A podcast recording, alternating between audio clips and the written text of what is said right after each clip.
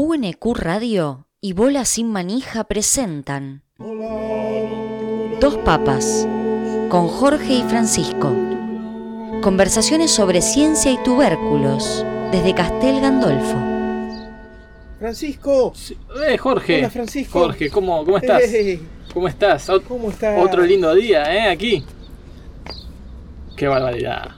La verdad que sí, pasear aquí por Castel Gandolfo es, es un, un lujo, eh, uno de los pocos lujos que realmente tenemos nosotros en, en nuestra abnegada tarea. ¿Cómo me dejaste pensando Mm. con el tema de, de las papas? Y, y- ¿no? y vos a mí, y vos a mí, y te veo comiendo papas todavía. eh. Sí, por supuesto. Hoy tengo, estas, la otra vez hablamos de papas fritas y no nombramos a unas que tienen mucho que ver con, con tu ciencia, Ajá. Francisco, que son las papas fritas de, de tubo, ¿no? Estas eh, que eh, son muy industrializadas, uno no las puede hacer en la casa, pero sin embargo, yo te puedo decir que con algunas cosas que aprendí en el análisis matemático 2, te puedo parametrizar la forma de esta papa que viene en, en los tubos, ¿sí? Y te puedo decir que su función es z es igual a x cuadrado menos y cuadrado, que te dan esa forma de silla de montar, que es cada una de estas papitas del tubo. ¿Querés una, Francisco? Dale, te agradezco. Eh, eh, ¿Sabes? Estaba pensando ahora que veo el tubo.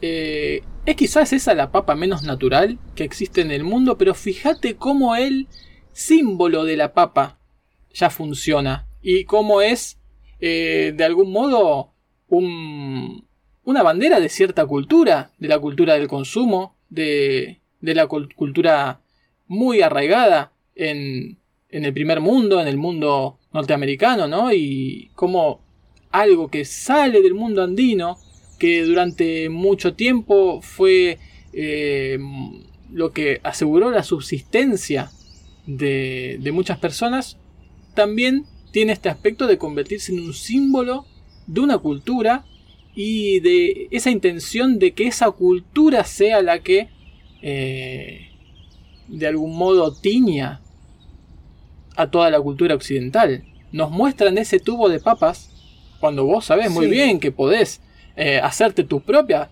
eh, papa frita. Ese tubo de papas es, eh, iba a decir quizás una zanahoria, pero quizás haya que cambiar la metáfora de la zanahoria por, por la de la papa, ¿no? La, la de la papa, ¿no? Sí, sí. Es como una papa que significa tanto, porque uno la asocia también eh, casi junto con el pochoclo para ir al cine. Tenés razón, son eh, muchos, muchos productos culturales. Pero nuevamente, Francisco, así como te digo que eh, de mí, Jorge, un día salió esto, bueno, vamos. Eh, que, que pueda existir Francisco, también porque lo necesitaba Francisco, vos sabés que no podía simplemente decir, bueno, sí, acá estoy, soy Jorge y me ocupo de, de ustedes, ¿no? De la misma manera ustedes pueden crear esta disquisición acerca del producto cultural que significa la papa y el símbolo del consumo y el, el capitalismo o lo que quieras decir, porque no entiendo nada yo cuando hablas vos de estas cosas, Francisco. Eh, la primera papa que tuvo que existir fue la nuestra, y otra vez voy a caer en decir lo mismo, la de Darwin. Parece que eh, al final soy más amigo de Darwin de lo que yo mismo creía, ¿no? Más papista que Darwin. Sí, exactamente, exactamente. Y te quiero contar algo, Jorge, porque también me quedé pensando, estuve investigando, ¿sí? Y fíjate cómo eh, se une eh, la cultura norteamericana, el capitalismo y también la ciencia, ¿sí? Vos sabés que en el año 1995 fue la papa el primer vegetal en cultivarse en el espacio, ¿sí? Porque la NASA, la NASA sabe que eh, las papas son buenas para alimentar en viajes largos, algo que se conoce desde, desde la conquista de América o un poco más adelante en realidad, cuando los europeos empezaron a descubrir que esto podían llegar a, llevarlo a, su continente. Y, la NASA desde el 95 está experimentando con esto para las misiones más, más largas. Y cuántos viajes, cuántos viajes ha hecho la Papa, ¿no? Recién eh, te, hablaba del espacio, pero el, el primer gran viaje que hace es a través de los océanos, ¿no? Cuando empieza la Papa a salir del mundo andino y llegar también a, Europa y a todo el mundo como, como hoy, hoy la conocemos.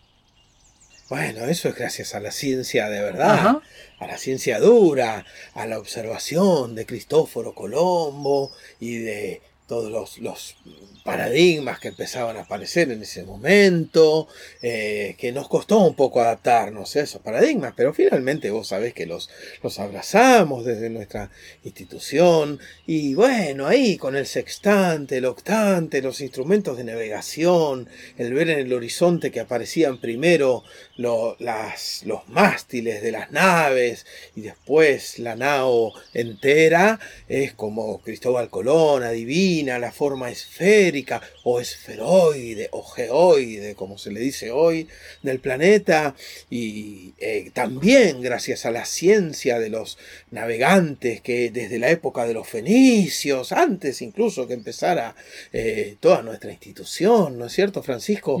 Ya veían que cómo poder hacer flotar algo pesado.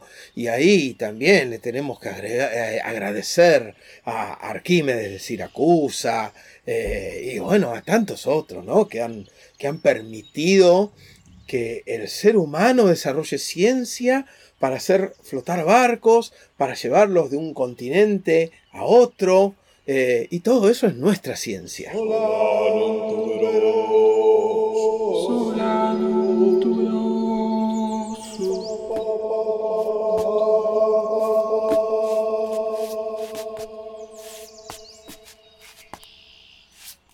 Es cierto, Jorge, pero fíjate que estando las posibilidades tecnológicas, gracias a la ciencia, de que la papa viaje con rapidez a Europa, eh, no fue sino hasta que las personas empezaron a aceptar que eso podía ser un alimento, que empezó a hacerlo, y eso fue muchos años después.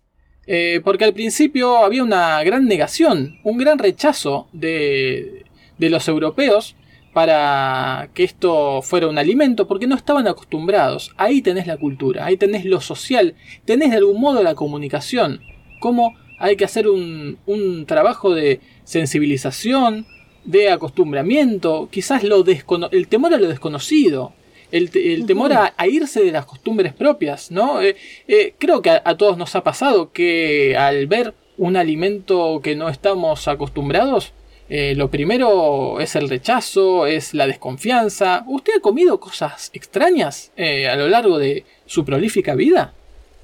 Sí, sí, sí, sí. Yo he probado incluso insectos, ¿no? Y uno, bueno, cuando ve los distintos referentes que tenemos de trayectorias, cuando ha estado nada, nuestro, nuestro Pablo en el desierto, alimentándose también de, insectos, y el ser humano en realidad encuentra eh, alimento en, muchos, de muchas fuentes que como vos bien decís, son culturales, porque por ejemplo, el insecto tiene mucha proteína.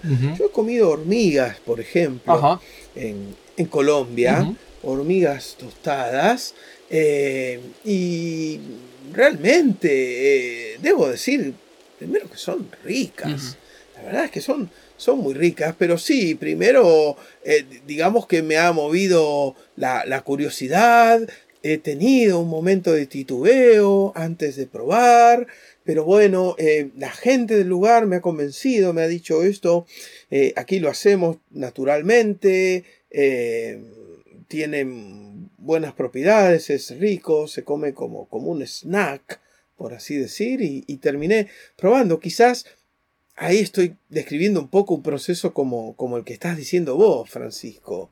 Y es, es interesante, Jorge, lo, lo, que, lo que me decís. Y además me gustaría agregarte y contarte eh, sobre este viaje de la papa que eh, claro, cuando los conquistadores, sobre todo españoles, vieron que en este mundo andino eh, se cultivaba la papa, tenían un sistema para, para secarla, para eh, triturarla y así almacenarla, empezaron a descubrir sus propiedades alimenticias y empezaron a utilizarla para alimentar a las tripulaciones en esos largos viajes que tenían que hacer entre el continente europeo y el americano. Pero pasaron muchos años hasta que se les ocurrió o encontraron la forma de empezar a cultivarlas en Europa. No solamente llevarlas desde América cada vez, sino cultivarlas en Europa y recién allí cuando empezaron a cultivarlas es que les costó, les costó que sea tomada como, una, como un alimento. Incluso, y fíjate, fíjate si la papa no es cultural, Jorge, durante muchos años fue utilizada como ornamento. La planta de la papa era un adorno, porque tiene una flor muy bella.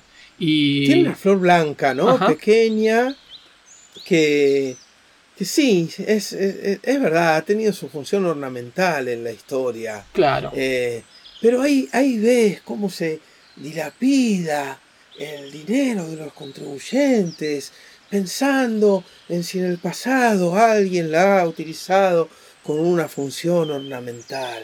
¿De qué nos sirve en el presente saber que en el año 1600 podía llevar un ramo de flores de papa para conquistar a una posible futura prometida si hoy en día no se usa?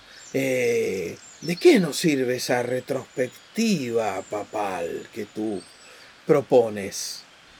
Los adornos son fundamentales, porque el disfrute de la belleza, de la estética, es clave para una vida humana plena. Mire si no. ¿Dónde estamos? Es verdad. Estamos rodeados de grandes jardines, palacios. Esto no es. paisaje? No es útil, dirían algunos. Sí. Pero qué lindo lugar. Qué lindo lugar. Ahí, viene, ahí viene Monseñor, Monseñor Janelli. Janelli, Monseñor. Monseñor. ¿Cómo está, Monseñor? Eh, Francisco, eh, escúchame, eh, hay que preparar el oficio para esta, este nuevo viaje que haremos. Lo estoy pensando, lo tengo casi escrito. Bueno, perfecto. Hasta luego, Monseñor, gracias. Dos papas Conversaciones sobre ciencia y tubérculos desde Castel Gandolfo, realizado por Jorge Montanari y Francisco Godínez Galay. Locución Celina Sereno.